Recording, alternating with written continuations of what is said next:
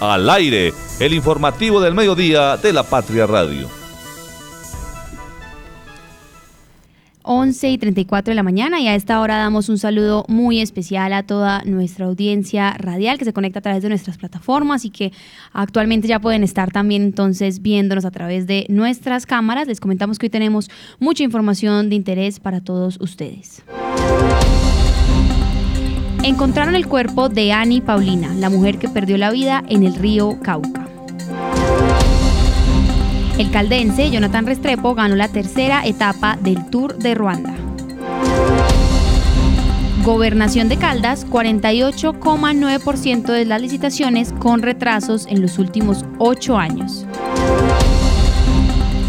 Y nuestro invitado de hoy será Daniel Hurtado, exdirector de Manizales. ¿Cómo vamos? Hoy tendremos estas noticias para ustedes y recuerden que en lapatria.com también pueden estar ampliando toda esta información.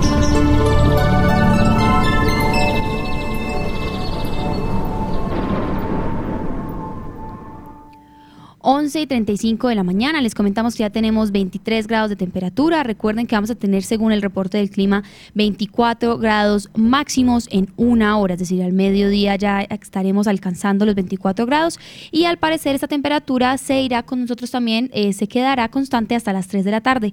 A partir de las 4 de la tarde empezará a bajar la temperatura y llegaremos a las 6 de la tarde con 20 grados. Recuerden que hoy vamos a tener entonces al parecer una tarde parcialmente nublada, una temperatura máxima de 24 grados y que las recomendaciones, como lo hemos venido comentando aquí en el informativo y en vivo, es por supuesto estar pendientes entonces de todo lo que es el tema de la hidratación, así no se tenga sed, también entonces eh, estar pendientes de ventilar los espacios, de evitar golpes de calor y recordemos que estamos con el fenómeno del niño, entonces lo importante aquí es tratar de procurar no dejar basuras, botellas de vidrio en los espacios campestres o naturales a los que asistamos y esto también tiene que ver eh, con todos los cambios de temperatura. Lograremos 24 grados de temperatura hoy, al parecer a partir de las 12 del mediodía, entonces aquí estaremos pendientes de sus actualizaciones.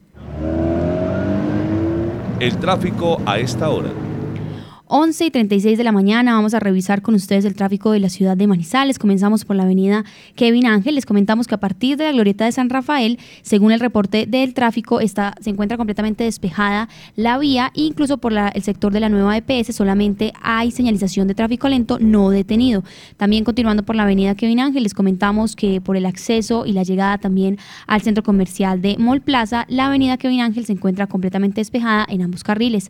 Asimismo, el ingreso a los barrios de Peralonso, Solferino eh, y también a toda la ciudadela del norte se encuentra despejada para las personas que hasta ahora por allí transitan.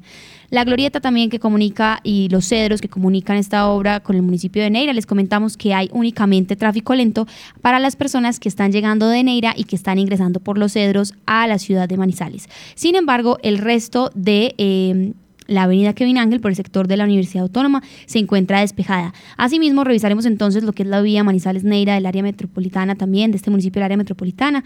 Les comentamos que para las personas también de Puertas del Sol, que al parecer la salida y el acceso se encuentra libre en términos de movilidad, para las personas de Alto Corinto y quienes toman la ruta del Puente Olivares, también se encuentra despejada la vía.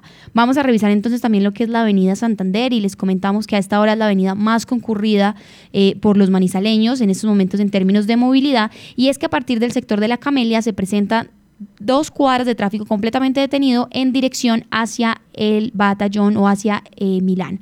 Sin embargo, ya se despeja en dirección hacia el cable. Ya situados al frente del sector de Cable Plaza, el centro comercial Cable Plaza, les comentamos a nuestra audiencia que hay trancones y tráfico lento derecho desde el sector de Cable Plaza en ambos carriles, pasando por la Universidad Católica, pasando por el Multicentro Estrella y llegando casi una cuadra antes del Hospital Infantil. Es decir, a esta hora en ambos carriles de la Avenida Santander se presenta tráfico completamente detenido y lento en distintos puntos. Y recordemos entonces la zona de más afluencia y es desde el sector de Cable Plaza, justamente al frente del centro comercial, pasando por la Universidad Católica, luego por el Multicentro Estrella y llegando al Hospital Infantil. Sin embargo, después del Hospital Infantil, la Avenida Santander se normaliza en términos de movilidad y les comentamos que incluso por el sector del Hotel Carretero, por el Colegio Universitario Tecnológico, la vía está despejada en ambos carriles. Asimismo, revisaremos entonces lo que es la avenida paralela. A partir del Estadio Pala Grande, les comentamos a los oyentes que tenemos despeje en ambos carriles y que únicamente en la llegada, en dirección al centro, pero en la llegada por el Colegio El Rabasco, hay una cuadra de tráfico detenido. Asimismo, por el sector de Confa, les comentamos a las personas que en dirección al centro, la avenida paralela se encuentra completamente despejada y únicamente hay dos cuadras de tráfico lento en dirección de regreso hacia el estadio. Por el Hospital Universitario de Caldas, después del Hospital Universitario de Caldas, la avenida paralela se despeja en el ingreso al centro. Asimismo, vamos a revisar entonces lo que es la avenida Alberto Mendoza y la bajada Expoferias. A esta hora se encuentra despejada en términos de movilidad para las personas que están subiendo también desde el sector de Expoferias. Sin embargo, por el sector del Bosque Popular también se encuentra despejado y únicamente al frente de la Clínica San Marcel en dirección hacia Expoferia, hacia el batallón, hay una cuadra de tráfico lento. La vía panamericana también se encuentra libre en términos de movilidad y únicamente el acceso entre Lusitania, el barrio La Florida del Villa María, con la vía panamericana hay dos cuadras de tráfico lento en este acceso. Sin embargo, por la vía nacional que comunica también al municipio de Villa María, del área metropolitana, les comentamos que se encuentra despejada y que a esta hora, 11 y 39 de la mañana, únicamente hay dos cuadras de tráfico lento para ingresar a Villa María, pero no hay reportes de tráfico detenido. Asimismo, por el sector de los cámbulos les comentamos que se encuentra completamente libre los carriles que están habilitados en ambos sentidos y después del terminal de transporte también la vía panamericana se normaliza en términos de movilidad. También eh, al interior del municipio de Villa María les comentamos que únicamente hay tráfico lento en la calle Sexta, o sea, la calle principal del Parque Central y de resto en el municipio al parecer eh, todo está en términos normales de tráfico para las personas que también se dirigen o que están saliendo de este municipio. Esta es la actualización que tenemos aquí para ustedes en la Patria Radio sobre el tráfico pero estaremos muy pendientes y siempre les recordamos que estamos muy atentos a sus comentarios, a sus reacciones y a las actualizaciones. Recuerden que toda la información que estamos reportando aquí se irá actualizando en lapatria.com. Clic en lapatria.com. 11 y 40 de la mañana y a esta hora entonces saludamos también a nuestro periodista eh, David Muñoz. David, usted viene con muchas actualizaciones para nuestra audiencia. Aquí estuvimos conversando un poco de lo que se viene entonces en esta mañana de martes, un día que al parecer vamos a tener también mucho, eh, muchas altas temperaturas, 24 grados de temperatura. Hola Sofía, ¿qué tal? Saludo cordial para usted y para todos los oyentes en el informativo del mediodía de la Patria Radio. Así es, Sofía, llegamos con toda la información para nuestros oyentes, para quienes se conectan a través de la Patria Radio y a través de nuestras eh, plataformas digitales de la Patria. Le cuento, Sofía, a usted y a los oyentes que el cuerpo de bomberos voluntarios de Arauca, esto en el corregimiento de Palestina Caldas, informó que encontraron el cuerpo de la mujer que perdió la vida el domingo en el río Cauca. Una nota eh, o una información que les eh, dimos ayer a esta misma hora en el informativo eh, de la Patria Radio y el, y el cuerpo de bomberos entonces de Arauca informó que encontraron a Ani Paulina Mejía Salinas, ella que falleció tras ahogarse en la vereda Alejandría, esto en el sector El Playón, en jurisdicción de Anserma Caldas, pero por, por cercanía eh, ocurrió eh, cerca de Arauca. La búsqueda la adelantaron tanto los bomberos de Anserma como los de Arauca y con la ayuda de la comunidad. La joven fallecida, Sofía y Oyentes, estuvo en el Cauca con su familia el domingo pasado. Así es, David. Estábamos dando esta actualización como de los bomberos justo ayer al mediodía y ya tenemos esta información lastimosamente, pero bueno, también como del encuentro ya por fin de este cuerpo para que las familias, pues la familia de la víctima pueda entonces hacer eh, ya pertinente todo lo que corresponda en trámites. Así es, Sofía. Vamos con otra información judicial antes de eh, continuar con otros temas a esta hora en lapatria.com, porque la Fiscalía presentó ante un juez de control de garantías a los patrulleros Marlon Adrián Calvo Cardona, Angeli Navarro eh, Fuñeles y Snyder de Jesús Martínez Charri, además de Anderson Córdoba Mancilla como posibles responsables de causarle la muerte a un hombre en Buenaventura. Ustedes pueden ingresar a lapatria.com ya mismo en nuestra sección sucesos y pueden eh, observar el paso a paso de cómo se dieron los hechos. Por ejemplo, les voy a contar el primero. La noche del 2 de mayo del 2023, los uniformados acudieron a un hotel para atender una supuesta riña. Al llegar al establecimiento encontraron a un huésped alterado por lo que trataron de controlarlo. Ustedes pueden ingresar ya mismo a lapatria.com y pueden leer el segundo, el tercer y el cuarto punto sobre esta noticia. Les reiteramos, a policías lo señalan de matar a un hombre, esto en el Valle del Cauca, Sofía, en Buenaventura. Así es, David, tenemos estas informaciones. Recordar entonces en lapatria.com pueden tener todas esas actualizaciones. Y por supuesto, entonces cuéntenos si tenemos, antes de saludar a nuestros editores, también una actualización antes del sondeo. Así es, Sofía. Tenemos otros dos temas. Tenemos eh, información deportiva, tenemos información cultural también para nuestros oyentes. Empezamos con la información deportiva porque hay una muy buena noticia. El caldense Jonathan Restrepo ganó este martes la tercera etapa del Tour de Ruanda, el pacoreño.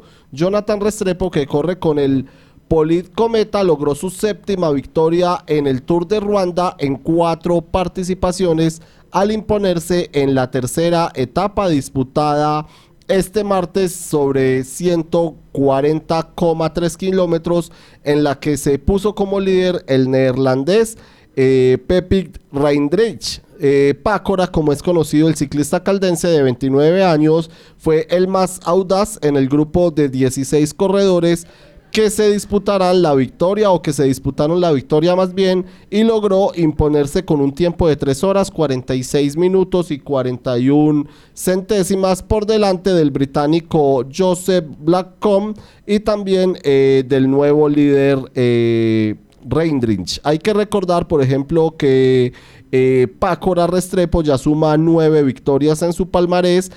Eh, Restrepo es vencedor reciente de la última etapa del Tour Colombia que llegó a Bogotá hace 15 días y es cuarto en la general a nueve segundos del líder, el ciclista pacoreño entonces que se impuso al sprint en el Tour de Ruanda. Y antes de saludar a nuestros compañeros, le doy otra información deportiva para cerrar con eh, otra nota de otro tema, porque la Copa de Oro se estrena hoy. La Copa de Oro femenina se estrena hoy en Estados Unidos con Argentina, con Brasil y con Colombia como invitados. La primera edición de esta Copa de Oro eh, que es organizada por la Confederación Centroamericana de Fútbol, la CONCACAF, se disputará del 20 de febrero al 10 de marzo en cuatro sedes de Estados Unidos. Para esta primera edición, Argentina, Brasil, Colombia y Paraguay serán los representantes de la Conmebol. Ellos van como países invitados y se suman a Estados Unidos, a México, a Puerto Rico, a Panamá, a Panamá, Canadá, República Dominicana,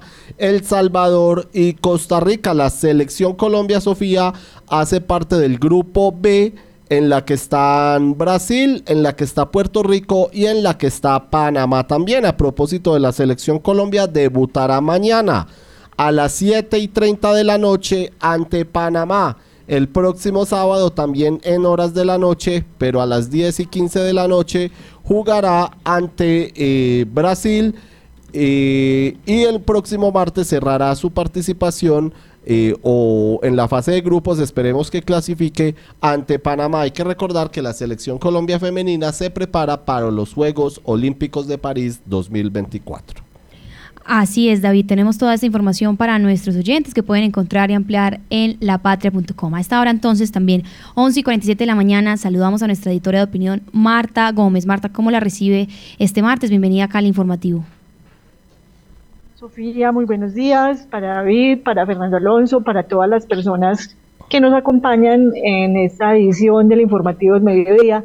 Em, y pues lo que nos acaba de contar David es una información eh, deportiva con muchísima actividad, muchísimas actividades en esta, en esta área y que la gente pues debe disfrutarlas. Ahí también estamos pendientes del, del enfrentamiento entre el Deportivo Pereira y el Once Caldas, eh, llamado uno de los encuentros más esperados eh, de la región, pero eh, pues esto se debe llevar con tranquilidad, Sofía, sin alteraciones del orden público, sin que las barras se empiecen a agredir entre sí, porque esto lo acostumbran a realizar, entonces pues la invitación es a que gocemos de las actividades deportivas en calma, como se debe hacer, sin estar dañando la ciudad, sin rayar la ciudad y sin agredirse entre barras, porque pues eso no, no deja nada bueno para ninguna de los, de los equipos, ni para los barristas, ni para las ciudades. Así es, Marta, estaremos muy pendientes también de este clásico y, y, como usted bien lo dice, cómo se desarrolla entonces con la hinchada también que anda decepcionada, pero que igual esto no es motivo pues como para, para temas de orden público, como lo mencionaba. Saludamos entonces también a nuestro editor de noticias, Fernando Alonso Ramírez. Fernando, ¿cómo lo recibe esta mañana calurosa también de martes? Muy bien, muy bien, y con una inquietud para David. ¿Ahí está todavía? Aquí está. Por supuesto, señor. Bueno, David, entonces, ¿cómo es? Las mujeres están entrenando para los Juegos Olímpicos. Así es. Y ah, los okay. hombres. ¿Y la selección Colombia qué Juegos Olímpicos va? ¿La de mayores hombres? ¿La del sub-23? A ninguno porque... ¿Cómo, ¿Cómo, le fue en el clasificatorio? Horrible, perverso, fracaso rotundo, Fernando, porque no marcó ni un gol. ¿Y cuánto apoyo hay para la selección de mayores frente a la selección de mujeres en el en el, la federación y la DIMAYOR. Bueno, en cuanto a las elecciones sí se han parejado más el tema. En cuanto a los clubes son solamente 8 mil millones de pesos para la liga femenina. En cuanto a las elecciones eh, se han parejado, no se compara, pero eh, digamos por ser selección sí tienen más apoyo, además por lo que han hecho eh, las Claro, jugadoras. Pero la materia prima de la selección Exactamente, que son los clubes los y la clubes, liga. Y si no hay clubes, no hay manera de que esto se pueda dar. Eso es gracias al lo que a la fortuna, al buen talento, a la constancia y persistencia de estas mujeres. Sí. Nada que ver con el apoyo de los señorones dirigentes. Total. Que dirigentes deberíamos ponerles otro nombre, no sé cuál se llama. Vamos a buscar un nombre para esos señorones. Sí, sí, sí, completamente de acuerdo con usted, Fernando. Y Sofía, antes de ir al sondeo, eh, vamos a cerrar este clic en lapatria.com con algo que también le gusta mucho a usted, que le gusta a Fernando, por supuesto a Marta y a todos los oyentes, y es la Feria del Libro, porque el presidente de Brasil, Luis Ignacio Lula da Silva, visitará Colombia en abril próximo para participar en la apertura de la Feria Internacional del Libro de Bogotá, la Filbo, que tiene a ese país como invitado de honor. Eh, dieron a conocer este lunes las fuentes diplomáticas. Así lo informó la Embajada de Brasil en Bogotá en una comunicación enviada al Ministerio de Relaciones Exteriores en la que señala que Lula envió una carta al presidente Gustavo Petro en la cual le confirma que él acepta la invitación para comparecer a la apertura de la Feria del Libro número 36, la Feria Internacional del Libro de Bogotá. Esta será la segunda visita de Lula a Bogotá. Él ya lo hizo en diciembre del 2005, donde su primer periodo o, eh, era como presidente de los brasileños. La Feria del Libro de Bogotá, de Bogotá, entre tanto, Sofía y oyentes, será inaugurada el próximo 17 de abril bajo el lema Leer la Naturaleza y conclui- concluirá el 2 de mayo. Así es, David. Estaremos también pendientes de la participación de los caldenses en esta feria del libro de Bogotá. Y seguramente usted la veremos por allá de nuevo, Sofía, como el año pasado. Seguramente a Fernando también. Y esta pregunta va para Marta, para Fernando. ¿Qué servicio de transporte público individual prefiere? ¿Plataformas digitales? ¿Taxis? ¿Le es indiferente o ninguno? Marta, ¿usted qué servicio eh, de transporte público individual prefiere? Las, ¿Los taxis, las plataformas digital- digitales? ¿Le es indiferente o ninguno? Eh, uso plataformas digitales, David, pero que corresponden al servicio oficial de taxis en Manizales. A mí me funcionan, llegan muy rápido y pues la tengo en mi celular y a donde voy y lo necesito, allí llegan porque ya que estoy pues como inscrita en, en esas plataformas, eh, como digo, de taxis oficiales y me parecen un muy buen servicio. Fernando, ¿y usted cuál eh, prefiere? ¿Los taxis, las plataformas digitales? ¿Le es indiferente o ninguno? David, sí creo que la pre- pregunta quedó con problema, porque es que una bajo plataformas digitales ilegales, Ok, sí. Sí.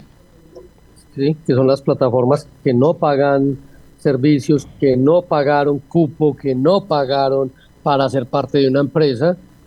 Y, hay plataformas que son virtuales. Aquí tenemos en Manizales una startup que es de, talla mundial, que se ha exportado a varias partes de- del continente porque funciona bastante bien. Acostumbro pedir taxis por ahí, pero si la pregunta es si uso eh, transporte ilegal eh, individual, no, siempre uso taxis, a pesar de que tengo que decirlo, hay mucho eh, taxista que ha deteriorado el servicio frente a lo que en algún momento teníamos, pues que todos eran prenda de garantía.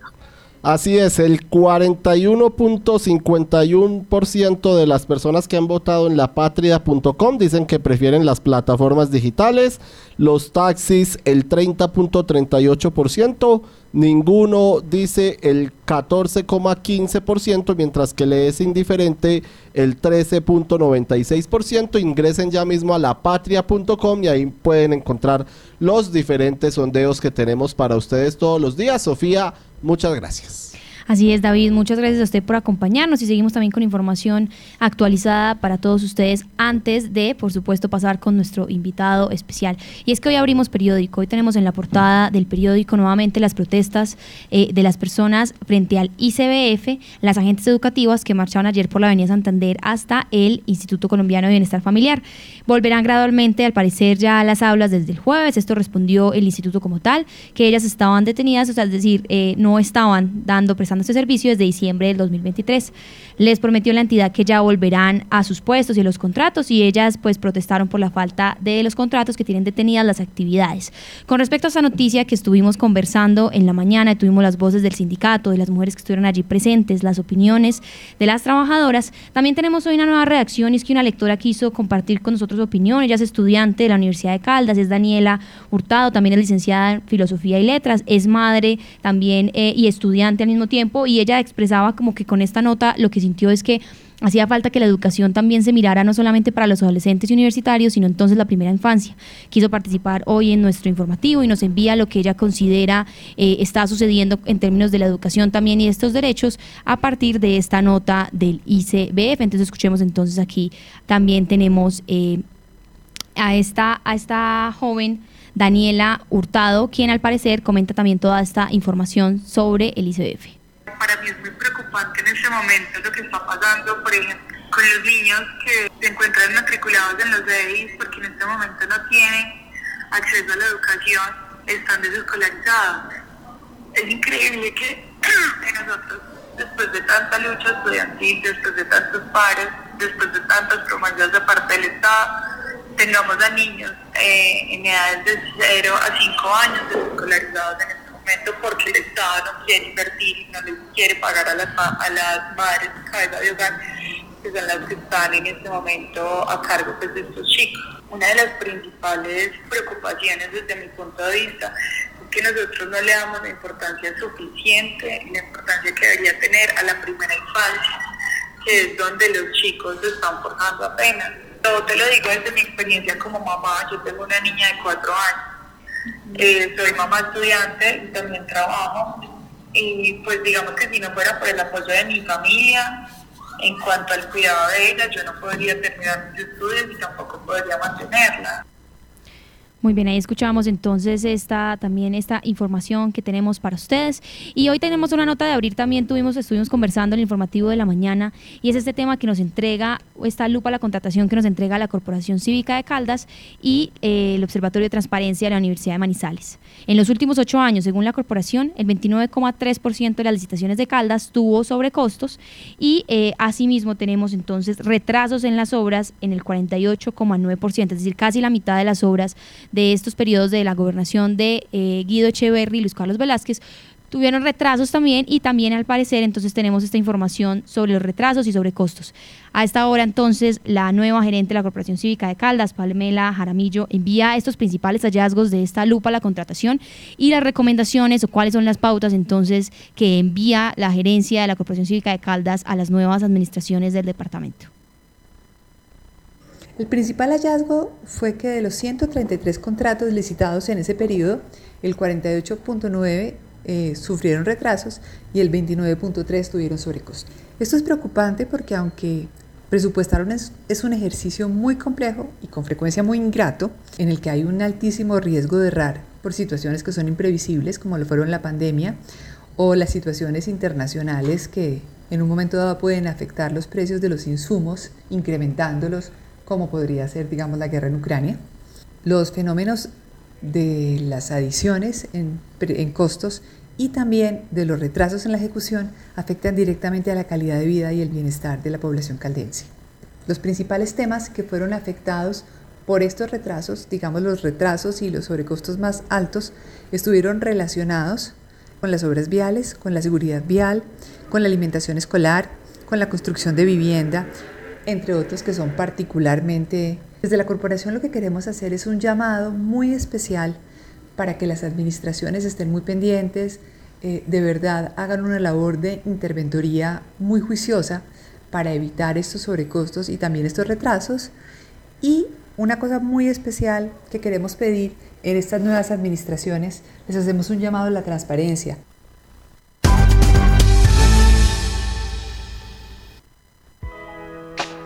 Cotraman, una empresa al servicio del Oriente de Caldas.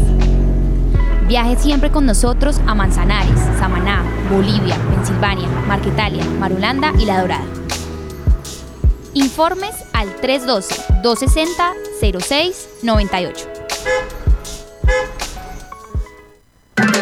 Con la plata de tu factura, hacemos mucho más que recoger basura. Hemos Veolia. Vigilado Superservicios. ¿Sabes qué sucede con el deporte, la economía, la política, el entretenimiento de Manizales, Caldas y el país? Suscríbete a La Patria Impresa tres meses por solo 92 mil pesos o a La Patria Digital por un año por solo 89 mil pesos. Y entérate de todo lo que pasa dentro y fuera de tu ciudad con La Patria, el periódico de casa. Informes 893-2880. El informativo del mediodía de La Patria Radio. La voz del día. 12 en punto en este martes 20 de febrero y hoy ya tenemos nuestro invitado especial. Contamos aquí en La Patria Radio con Daniel Hurtado, exdirector de Manizales. ¿Cómo vamos, Daniel? Gracias por venir a conversar con nosotros aquí en el informativo.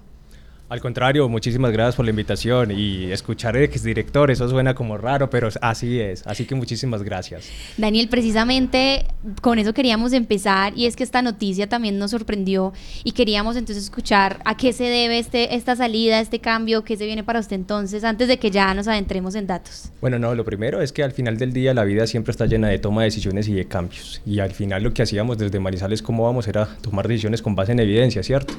Aquí tuve una gran oportunidad de estar en el programa y precisamente la vida me fue mostrando que quizás ya era momento de hacer un giro. Y afortunadamente tuve la oportunidad de haber sido eh, convocado por una organización internacional para empezar a ser el nuevo director territorial. Entonces formalmente renuncié a Manizales como vamos para empezar a ser desde el primero de febrero el director territorial para Caldas de Insuco Internacional. Ya esta era la razón, estábamos acá muy pendientes, Daniel, de su llegada y bueno, felicitaciones igual por este nuevo cargo, todos los éxitos, pero nosotros queríamos conversar porque en Manizales, como vamos, de hecho todos los jueves teníamos pues su presencia de cómo iba la ciudad, también teníamos los informes anuales, la percepción y demás. ¿Usted cómo cree que, que queda la ciudad, cómo está Manizales en términos de datos? Bueno, lo primero es, eh, con lo que estás diciendo, agradecer a la patria. Yo creo que la patria siempre ha sido un aliado fundamental del programa Manizales Cómo Vamos y a mí personalmente me permitió mucho escribir cada 15 días en el diario y a su vez también ese pequeño audio que siempre compartíamos los puede ser una posibilidad de estar constantemente en la discusión. Miren, en términos de datos yo creo que hay son balances, como siempre lo mencionaba desde el programa, balances de contrastes, porque es decir, hay unas características que sí o sí son muy positivas de nuestra ciudad. Por ejemplo, al final del día nuestra ciudad se está envejeciendo, está envejecida, y eso solamente es consecuencia de muy buenas decisiones que se han tomado antes. Pero el gran reto, así seamos una ciudad envejecida y que sea positiva, es precisamente cómo logramos que este envejecimiento sea positivo para todos. El gran reto también cuál es? No descuidar la primera infancia, porque cada vez son menos.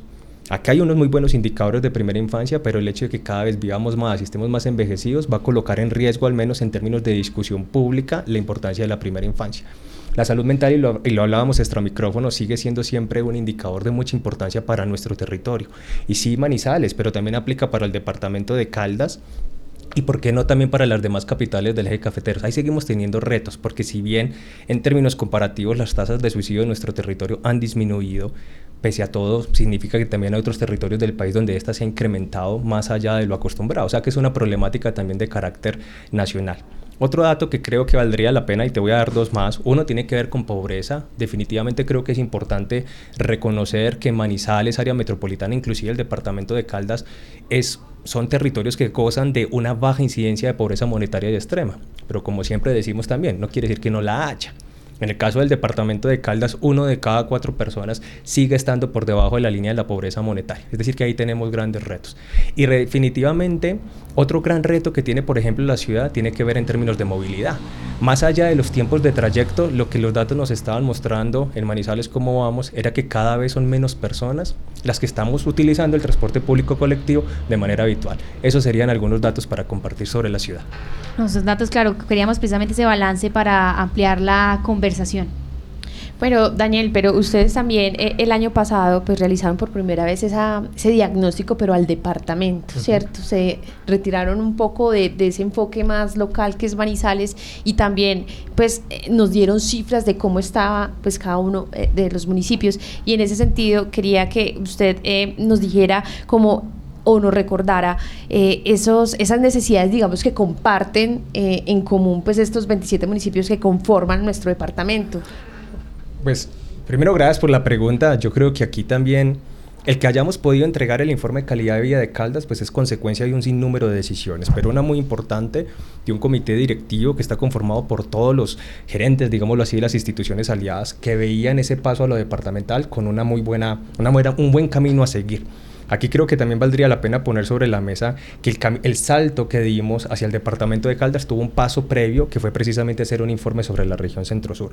Lo pongo sobre la mesa porque al final del día es ese camino, eso que fuimos construyendo, lo que permitió que precisamente en diciembre pudiéramos entregar ese informe y se tuviera, digámoslo así, el andamiaje necesario para mantener este tipo de seguimientos y efectivamente Manizales, como vamos, lo considera eh, oportuno para, para el territorio. Datos que aplica también para la ciudad de Manizales. El departamento de Caldas también es un departamento envejecido.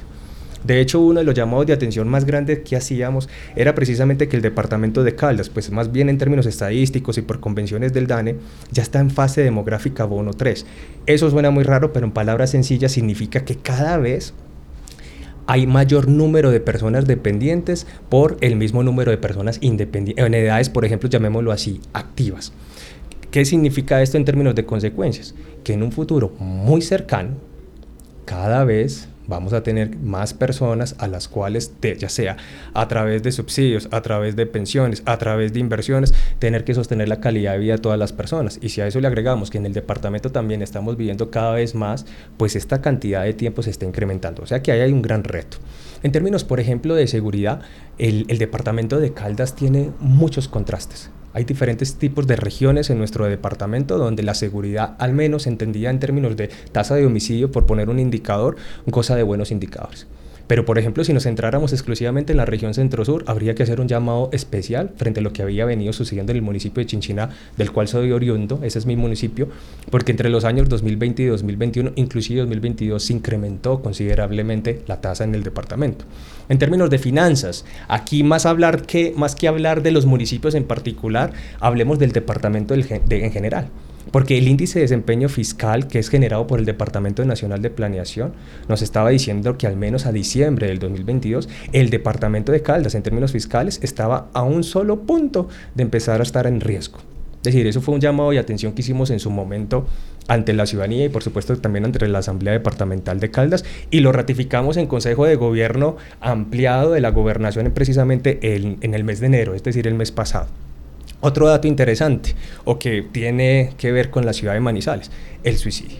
Normalmente la problemática del suicidio se asocia mucho a la capital caldense y por supuesto que hay que prestarle atención, pero eso es una problemática generalizada a nivel departamental. Y no hay ningún tipo de región, llamémoslo así, en nuestro departamento que esté gozando con unas bajas tasas, por ejemplo, como tal de suicidio. Y sobre todo porque cuando vemos el departamento nos damos cuenta que en términos de tasa general de suicidio y de intento de suicidio, Caldas está por encima del promedio nacional. Es decir, este es un aspecto al cual sí o sí hay que prestarle atención. En términos educativos, otro dato que creo que vale la pena poner sobre la mesa, que es una conversación que tenemos o teníamos eh, a nivel local y tiene que ver con una necesidad de ampliar la cobertura en términos de institución, la, la, cobertura en educación básica y media a lo largo y ancho del departamento de Caldas. Porque los datos nos estaban diciendo que al menos en función de la matrícula efectiva en el año 2022, contrastado con la cantidad de niños, niñas y jóvenes en edad de estar matriculados, es como que tuviéramos un poco más de 10.000 niños por fuera del sistema educativo. Y esto es algo problemático para el departamento de Caldas. Algo que se ve en la capital de Manizales, pero que a su vez también se ve en el departamento en general. Es decir, hay diferentes tipos de datos del departamento que vale la pena mencionar. Y cierro con uno demográfico que siempre es muy importante. Las tres capitales del eje cafetero, concentran al menos el 50% de la población total del eje cafetero. Es decir, somos tres departamentos que pese a nuestras diferencias en términos de extensión geográfica, tenemos una alta concentración urbana. Y aquí hay que seguir dando esa discusión, porque la discusión frente a lo urbano también es poner sobre la mesa la discusión frente a lo rural. Muchos datos, acá hay un montón de preguntas que, que nos surgen. Yo me quedo también con esta, este tema de, de que somos un departamento y entonces una ciudad mayoritariamente adulta y aún así igual no estamos capacitados y la ciudad yo no siento que esté en condiciones para la gente adulta. Lo mencionábamos incluso acá en La Patria varias veces con respecto, por ejemplo, a las calles, eh, a los espacios públicos, al peligro también de los del transporte público para las personas mucho más adultas y hacia allá vamos, pero no se piensa casi en ellos. Ahorita también, hoy abrimos también un tema con la infancia y con un tema del ICBF en términos de de los niños. También hemos hablado de los retrasos del PAE, la alimentación también en la zona de la ruralidad. Hay muchos temas y por, por eso es que hasta ahora tenemos también 2 y 9 a Fernando Alonso Ramírez, editor de noticias, aquí que también tiene una pregunta para usted. Por supuesto. Bueno, me acabo de enterar, o no lo recordaba, que usted era de Chinchiná, de origen. Y yo creo que una de las preguntas que nos hacemos muchos es cómo queda el Manizales, ¿cómo vamos de cara al área metropolitana? ¿Es un sueño posible llegar allá? ¿Y cómo se siente como chinchinense de que Chinchina hubiera votado mayoritariamente por el no? Fernando, un gusto escucharte y de nuevo muchísimas gracias por todo este tiempo compartido. Mira, dos preguntas muy interesantes. La primera es que creo que el camino que recorrió Manizales, cómo vamos, primero construyendo ese informe de la región centro-sur y después dando el salto al informe de calidad de vida de Caldas, generó todo un andamiaje en términos tecnológicos y por supuesto también en términos de capacidad técnica para poder mantener este tipo de informes. Por supuesto, tiene que estar respaldado por una decisión estratégica del programa y a su vez por toda la capacidad financiera que se requiere para todos los procesos de incidencia. Ahora bien, en términos de área metropolitana, si bien ya está conformada y efectivamente a partir de este año 2024 empieza su ejecución, habría que dar tiempo para que estos nuevos indicadores que se construyen para las áreas metropolitanas empezaran a aplicar para la ciudad, para, para esta nueva área metropolitana, porque estos indicadores no es sinónimo de la sumatoria de los diferentes municipios.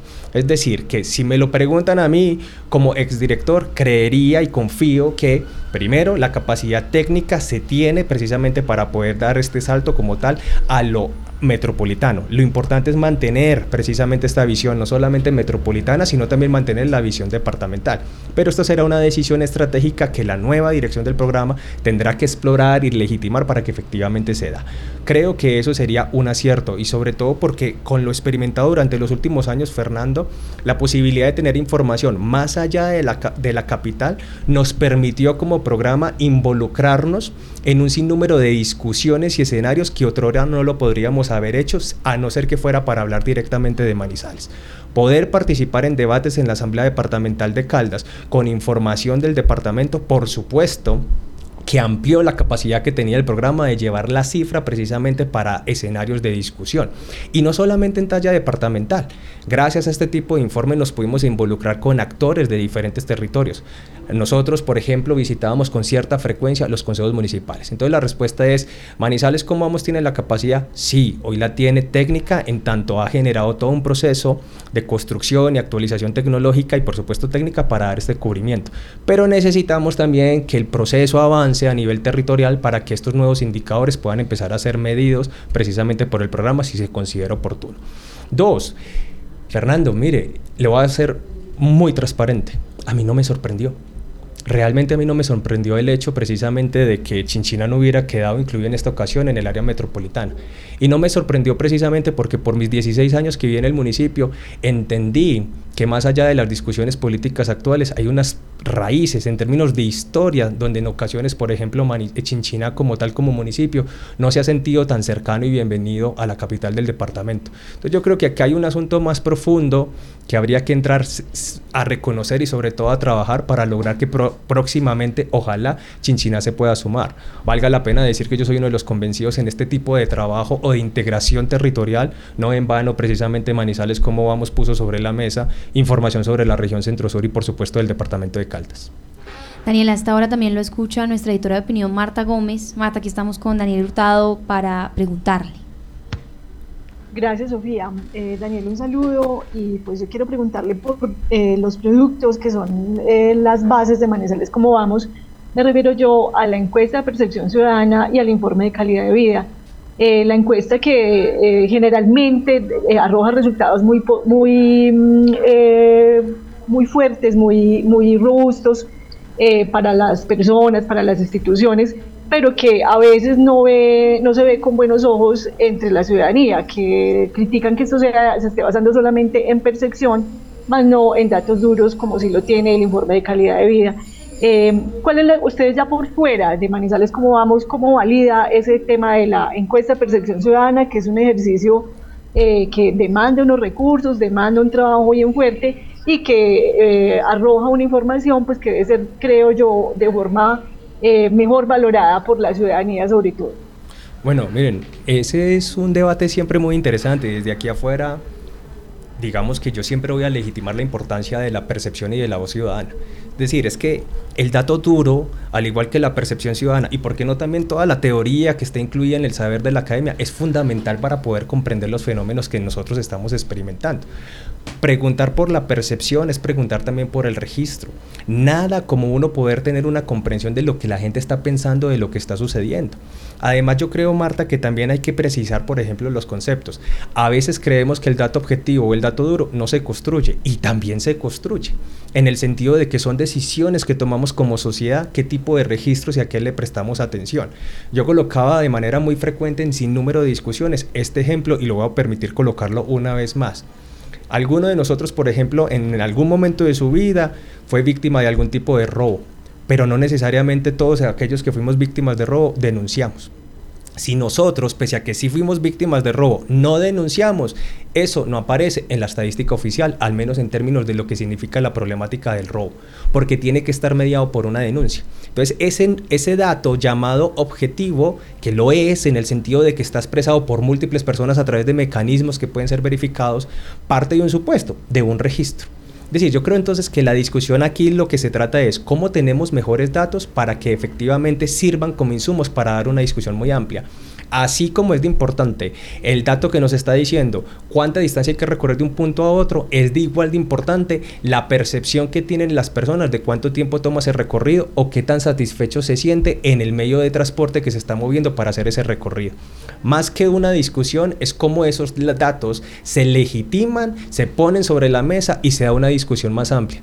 El dato duro, la percepción y por supuesto el saber de la academia y el saber popular siempre tienen que estar puestos sobre la mesa para una discusión más amplia a nivel de territorial.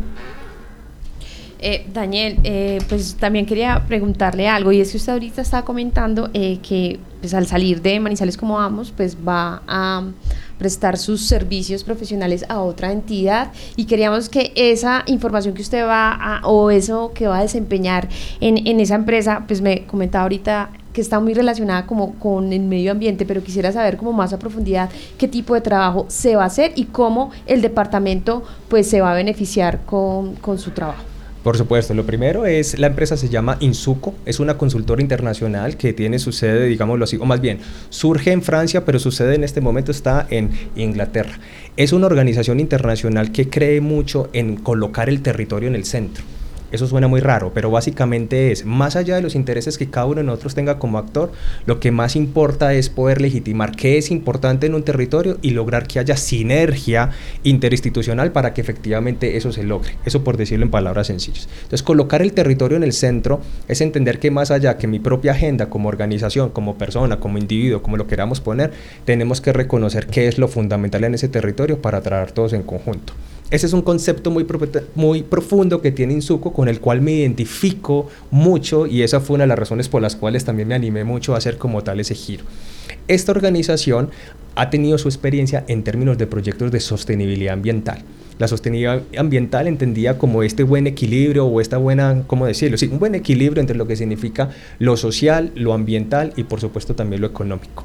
Desde Insuco, mi responsabilidad acá en el departamento de Caldas corresponde diferentes frentes, pero uno muy importante es el acompañamiento del liderazgo de diferentes proyectos que se están adelantando en, nuestro departamento. Pongo sobre la mesa uno Seguramente para todos ustedes es muy conocido una de las mineras que está en términos de exploración que se llama Collecting Mining, que estaba sentado en el municipio de Supía y tiene, pues por supuesto, cabía en, en Supía y el Marmato.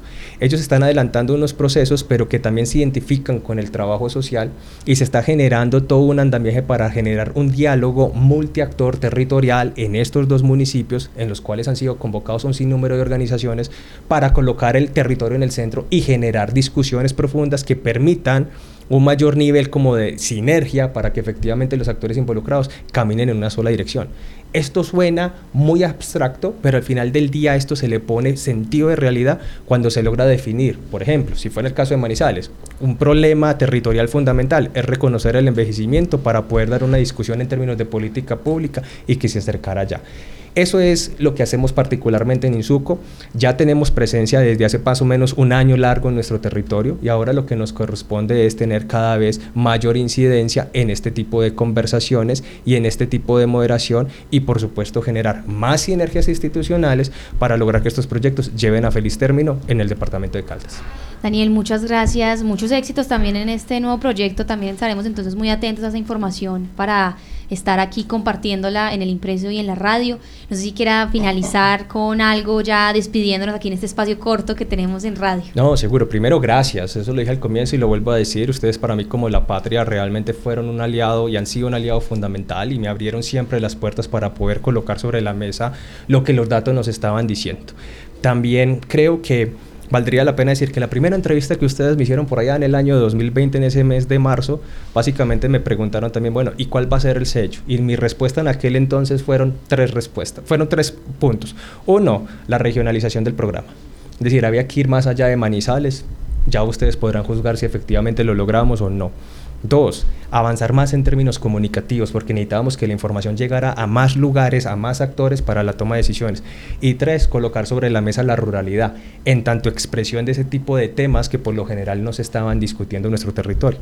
Eso fue lo que dije en aquel entonces, ya ustedes podrán valorar si efectivamente eso se logró. Así que muchísimas gracias. Daniel, muchas gracias. 12 y 21 minutos y a esta hora nos vamos con nuestra sección también de Supimos. Supimos que... Fernando, aprovechando que ayer no lo pudimos tener con nosotros en nuestra sección, cuéntenos si tenemos supimos para la audiencia. Y si le digo que no soy usted qué hace, imagínese, ¿no? siempre hay supimos. Me voy con Marta, me voy con Marta. ah, sí, esa siempre nos da sopa y seco en esas lides. Eh, Sobi, no, le cuento que en este momento en la alcaldía de Manizales andan en trámites precontractuales para pedir un diseño eh, amplio, extendido, fase 3, con detalle de los bienes inmuebles que son patrimonio cultural de la nación, sobre lo que podría ser una peatonalización absoluta de la carrera 23. Un proyecto que involucraría la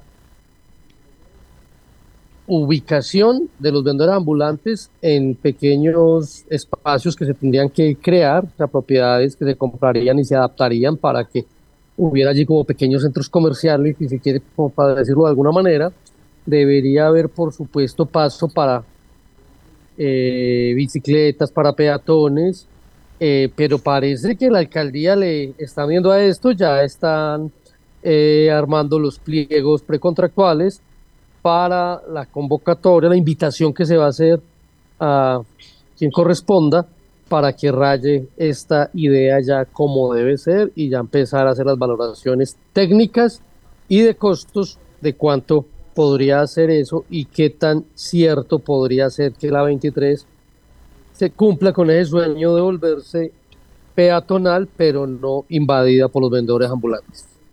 Ese es un tema que ha estado sonando mucho, sobre todo en la ciudadanía, y hay sectores que se la sueñan. Yo la verdad es que me la sueño peatonal la mayor parte del tiempo, pero sí es un tema que hay que hablar precisamente con este denuncio que también publicamos, con el tema de la invasión al espacio público, y entonces qué se va a hacer, porque también están entonces los derechos de quienes ya están trabajando ahí, las personas que quieren circular, los que quieren llegar de nuevo a este espacio. Bueno, ahí hay un tema que ojalá se empiece a desarrollar.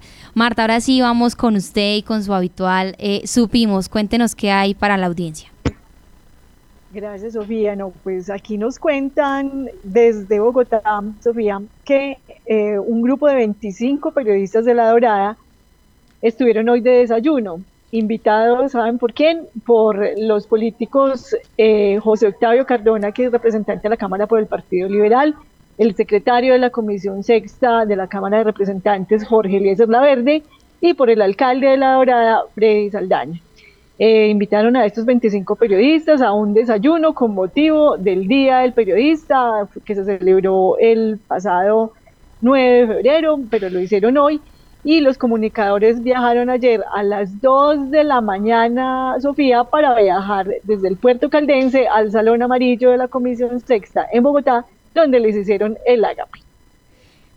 Estoy acá como, como no sé, como analizando esta, este supimos, no sé ni cómo reaccionar, estoy acá como, como pensando en esta reacción, Marta, de este supimos. No, mira, aquí eh, una, una celebración eh, para los eh, periodistas de La Dorada, 25 periodistas de La Dorada, que pues sí le llama a uno la atención como este tipo de, de actividades acompañadas de o convocadas por los políticos, pero bueno, cada quien celebra a su manera, Sofía. Sí, ahí hay que revisar también varios temas. A mí esa cercanía, pues como con las administraciones de más me preocupan y, yo le pondría más cuidado, pero bueno, ahí también estaremos atentos. No sé si Marta y Fernando tienen otro, supimos para la audiencia acá hasta ahora, antes de que yo también tenga uno que por aquí me encontré. Qué maravilla, Sofi. No, pues le cuento, Sofi, que eh, tú conoces Pueblo Nuevo en el oriente de Caldas. Pueblo Nuevo, es que me, suena que hay varios que se llaman así. ¿O cuál, de cuál te refieres? No, Pueblo Nuevo es un corregimiento que queda en límites con Antioquia, sí, justo en la orilla del río Samaná, sur, entre Pensilvania y Nariño, Antioquia. Pues, ¿qué te imaginas cuál es la música que se escucha en este corregimiento? Se toma antioqueño, te cuento, es una, una de las grandes paradojas de estos lugares límites me imagino que, no sé, música popular, es que ya está en todo lado sonando. Bueno, pues le cuento que un joven de este, de este corregimiento, pues de Pensilvania, acaba de lanzar su primer trabajo artístico y oiga pues, es de reggae. ¿yo? Juan David Valencia Huitrago acaba de presentar este disco que se llama Regreso y es un poco de hip hop, un poco de reggae, algo de reto muy moderno, muy interesante, la, lo que resulta de la globalización pequeña liebre. No, me encanta, tendremos que traerlo acá a estos micrófonos de la radio con los artistas a escuchar esto. A mí me parece como muy curioso, muy novedoso este tema del reggae. Y ya me acordé, claro, Pueblo no, no lo conozco, pero sí lo conozco por nuestros corresponsales, porque tuvimos en la sección de denuncie eh, mucho cubrimiento con un tema de un puente que estaban pidiendo que, pues, que se les colaborara con la finalización de esta obra. El puente San Agustín. El puente San Agustín, claro. Sofi, pero yo creo que Bob Marley, que es el, rey del reggae, estaría feliz de haber visitado eh, esta zona de Samaná, ¿no, Fernando? Por lo selvático. no, es que me parece súper novedoso. feliz en esa zona. Hay que hacerle una notica. Yo quisiera conocer a este, a este muchacho, este Saldrá, saldrá esta semana. Perfecto. Y cuéntenos entonces, Marta. Tenemos video. ¿Tenemos video? No, maravilloso. Cuéntenos, Marta, si tenemos otro supimos. Alcanzamos un último supimos. Sofía, no, yo paro por hoy. Aunque aquí Fernando, eh, Fernando me dijo que les daba sopa y seco, pero no, a veces no. Yo creo que paramos por hoy con los supimos. Listo, no, está bien. Yo tengo este nuevo y es que al parecer la gobernación de Caldas ya se anunció a través de su cuenta de, de X, anteriormente Twitter, y es que van a meter estrategias, van a crear unas estrategias de movilidad para la vía Manizales Murillo. Recordemos que estuvimos aquí en la patria.com, subimos unos videos de actualizaciones hace 15 días con esta vía nueva que pues ya quedó como una autopista, eso está en perfectas condiciones y eso facilita muchas cosas en términos de movilidad. Sin embargo, pues estaba reportando mucha afluencia de personas, de vehículos mal parqueados en la vía, tanto que generó la presencia de agentes de tránsito y que los mismos guías de parques naturales tuvieran que estar allí en el sitio ayudando a descongestionar en términos de movilidad esta, esta vía. Entonces, al parecer, por esta noticia, por este tipo como de sucesos que están ocurriendo arriba, eh, ya la gobernación de Caldas dice que van a implementar estrategias pues para preservar la vía primero, la vía entre Manizales y Murillo, cercana al volcán Nevado del Ruiz, y eh, pues también acciones de señalización, pasos de fauna silvestre, control del turismo no regulado, que están en marchas sobre este aumento significativo de transeúntes. Esta vía al parecer se volvió, se popularizó y eso beneficia mucho mucho también eh, la comunidad y como tal y pues la llegada al acceso al parques naturales, pero va a tener que regularizarse por medio de la gobernación porque es mucha la afluencia de vehículos. Esta es la información que tenemos para ustedes. Recuerden que la pueden leer y, complementar en lapatria.com y gracias a quienes se conectaron con nosotros a través de nuestras plataformas y también a través de 1540M Radio Cóndor. Mañana muy puntuales estaremos con más información de actualidad para ustedes y recuerden que hoy tenemos 20 páginas de lectura por 1.700 pesos para aquellos amantes del impreso físico. Y si no, pues recuerden que en lapatria.com está toda la información ampliada para ustedes. Muchas gracias.